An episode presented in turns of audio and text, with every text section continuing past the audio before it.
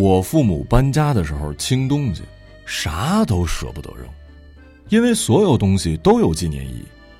比如一个巨大的唐三彩骆驼。三十多年前的一个早上，我爸去上班，不到十分钟就回来了，使劲的叫开门开门。开门我们吓了一跳，他怀里抱着一个巨大的唐三彩陶骆驼。我妈问他哪儿来的，他放下骆驼光喘，人送的呀。谁暂时放咱们家，下班来取啊？捡的人家不要了，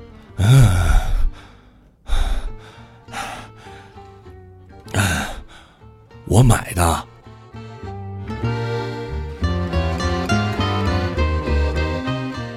啥？你买这个干啥？你不是去上班了吗？不是。你听我说啊，我刚走出巷口，就碰见一拉板车的，满车都是唐三彩，有马，有人，有骆驼。他问我要不要买一个，我说你这骆驼多少钱啊？我问的时候脚都没停，他说五百，我说拉倒吧，顶多五十。结果他说得卖您了。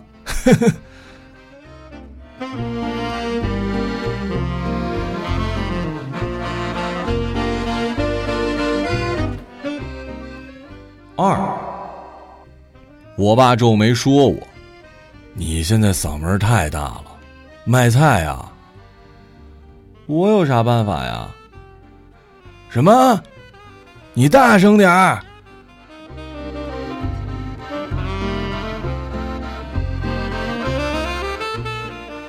三，这几年跟父母说话不像早先那样老实服小了，毕竟自觉有些阅历，完全可以取代他们的权威，同他们平起平坐，而且有时感佩于自己做人比他们更漂亮。更堂皇，绝不能忍受无人喝彩，因需要经常向他们提一提。不是我吹啊，我每每这样起范儿，为后面的锦绣文章垫一嗓子。从节奏上说，这句话是半拍儿，说完时刚好用进气管里的半口气儿，需要顿一顿，信息上留个白，给人时间从四面八方赶过来，趁这功夫呢，再倒一口新气儿。保续内力说下去，然而每次我说不是我吹啊，就在我起了这半拍刚好用进气管里的半口气儿，需要顿一顿，信息上留个白，给人时间从四面八方赶过来，趁这功夫再倒一口新气儿的时候，我爸总是会从容的塞一句话在这致命的空档里。不是我吹啊。哟，开始吹了啊！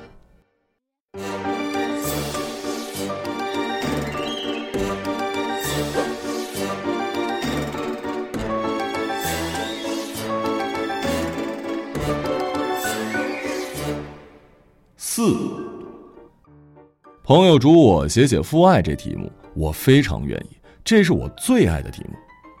但我写不好，因为摆脱不了论证的思维定式。好像要尽可能全面的列举一些我爸爱我的证据，最后把我爸归入到一个伟大父亲的宏观中去。当然，我爸的确为我做了好多事儿，呃，比如小学的时候帮我糊灯笼应付手工作业，呃，初中的时候呢我挨罚抄课文，其中他替我抄了一半，我上大学他千里迢迢送我报到，等等等等，一定要列举也不是不可以，就是太别扭。我们东方人吃不消的，而且最终我觉得这些反倒是避重就轻。他当爹当的出色，我这边用户体验好，完全是因为别的原因。而且最终最终，因为所谓别的原因，我不愿意把他归入伟大父亲的宏观中去，那个地方不适合他。别的原因其实就是他能让我哈哈大笑，比如有一次他睡中觉。夏天躺在竹席上闭着眼，开着摇头电扇，美滋滋的吹风。我从外面回来，满头大汗，一步抢到电扇面前，紧贴扇叶子站着，那叫一个痛快呀！而且我还搞跟踪，电风扇头摇到哪儿，我就跟到哪儿，卫星似的完全同步。我爸大概一丝风也吹不着了。哎哎哎，我听他说，转头一看，他已经睁开眼看着天花板。我不管，我只跟着电风扇。这，忽然他唱起来，唱的是《沙家浜》里的一句：“这草包倒是一度当风枪。”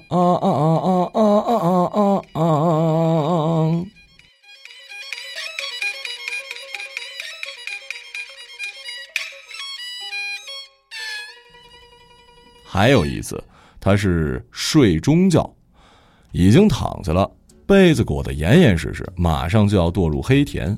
但是我坐在床沿就不走。吃饭时，我们聊起一些生僻的汉字，他连考几个我都认得，看得出他有点佩服。我那时刚上初中，已经知道自己脑瓜不灵，没法子，只得下苦功多认几个字儿，好在心理上着不着不。他考我这个，真是撞枪口了。我想乘胜追击呢，建立一点地位。弹性正浓，当然不能放任他睡着啊！他困的是直翻白眼儿。你在考呀？只要他闭上眼三秒钟不出声，我就地动山摇的把他给摇醒。哎呀哎呀，你学问很好，行了吧？对的，你接着考吧。哎呀呀，那那那那你说，嗯，雨字头。羽毛的羽底下一个一个，他假装气若游丝，采用遗嘱的句型，想唤起我的天良。这真是做梦。一个什么？你说呀？我杵到他耳边嚷嚷：“哎呀，你一个一个立正的立字念什么？翌翌日的翌，怎么样？服了吧？”哎，服了，服了，服了，我可以睡了吧？嗯，这个太简单，出个难点的。哎呦，提手旁一个幼儿的幼字念什么？拗字有两个音，一个读拗，直拗；另一个读拗，拗口。嘿 嘿嘿。好好好，我再说一个字儿啊。哎呀，你要认得才怪呢。你快说快说，怎么写？三点水儿，嗯，三点水儿，右边一点一横，下面一个公，外公的公。嗯，公字下面是衣服的衣字的下半部分，念什么？我在手上一言画出来，迟疑道：“这不是滚吗？”啊。你认识啊？对，滚！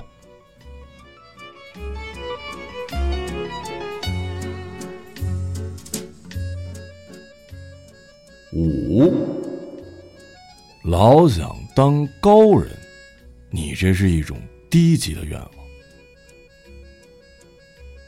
他说我在我四十二岁那年。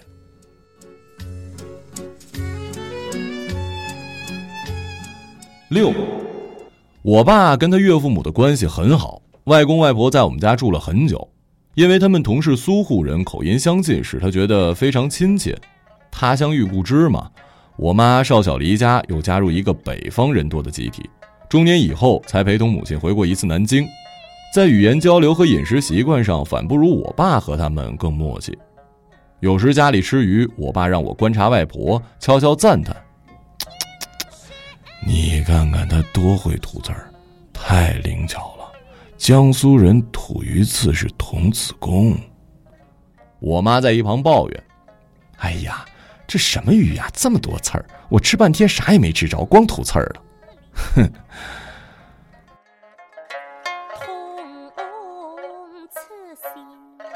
我外婆认可我爸做的菜，曾多次当着众人快烧点住他的菜，称赞。好吃，好是好，切是吃，切轻声就是好吃。他的南京乡音经过几十年四川方音的淘换，自成一家。我爸对称赞他的话具有特别透辟的理解力，微笑不语。但他在姥姥那儿也有失意的时候。有一次，他炖了鸡汤，鸡在那时是非常珍贵的，一年也吃不了几回。他专门买来敬老的。自以为可以载入二十四孝了。外婆喝了一口，咂摸了一下，问：“为啥胡椒？”“啊，对对对对对对。”他马上撒了胡椒。外婆又喝了一口，“吃些个了，刚下锅就要撒的。”“好好好，下次早撒。那我现在多撒一点，会浓一些了吧？”我爸一边撒一边朝我挤眼睛，表示老太太怎么讨好起来有点费劲呢。外婆又喝了一口，终于点点头。嗯，这个汤啊，主要就是切点个子胡椒，意思是这汤的鲜美全靠胡椒，喝汤就为了喝胡椒。我爸翻白眼屈原道：“妈，这里面有鸡呀，有一只鸡呀。”外婆不理他，细细品尝，闭着眼。呃，主要切点个子胡椒。我爸转头悄悄向我抱怨：“下次给他煮一锅白开水，上面撒胡椒，看他怎么说。主要吃的是胡椒。”哼。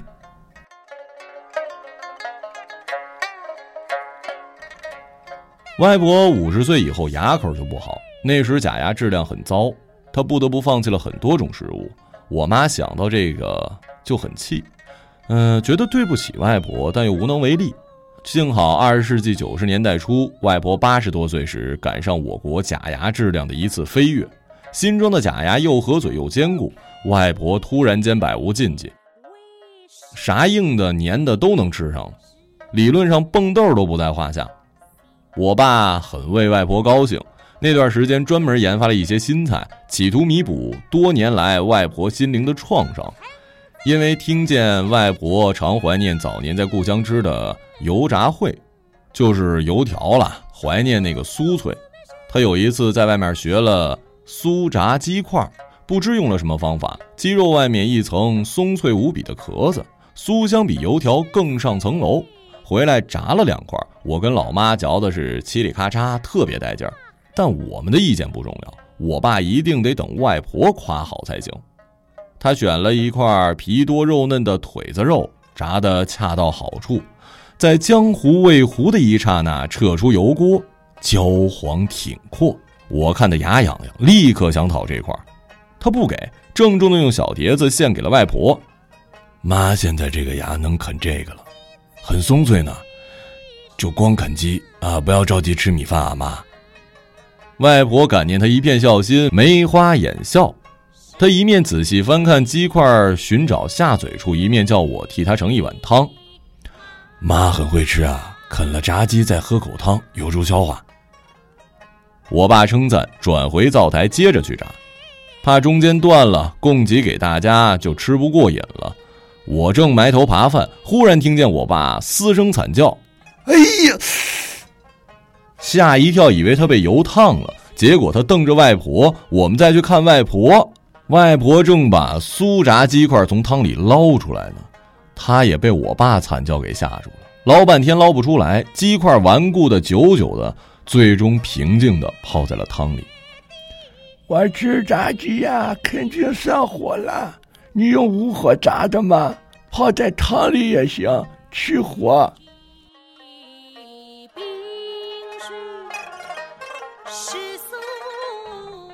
外婆解释，散发着科学权威的光热。妈，这酥炸鸡泡了汤，就，哎哎，算了算了算了。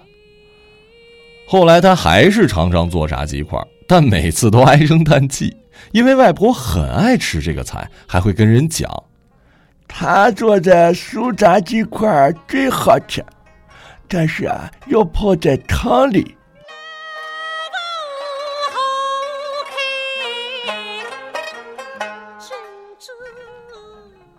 七，我爸来电话。对不起啊，你的爬藤月季死了。啊，都死掉了。啊，死透了。两颗都，龙沙和金丝雀。我分不清啥呀雀，反正是粉红的和黄的。天啊！虽然对不起，但不赖我们，喝了多少药啊？把我们折腾的。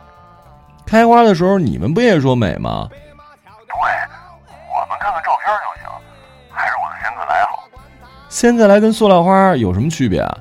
呃，这个确实还得浇水，这点啊比不上塑料花。哎，等我回来，我把花架扔了吧。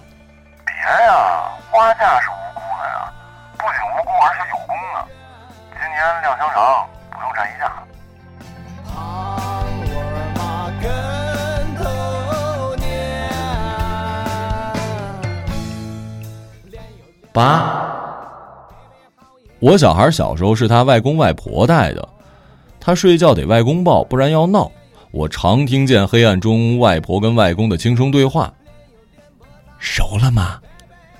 七分熟。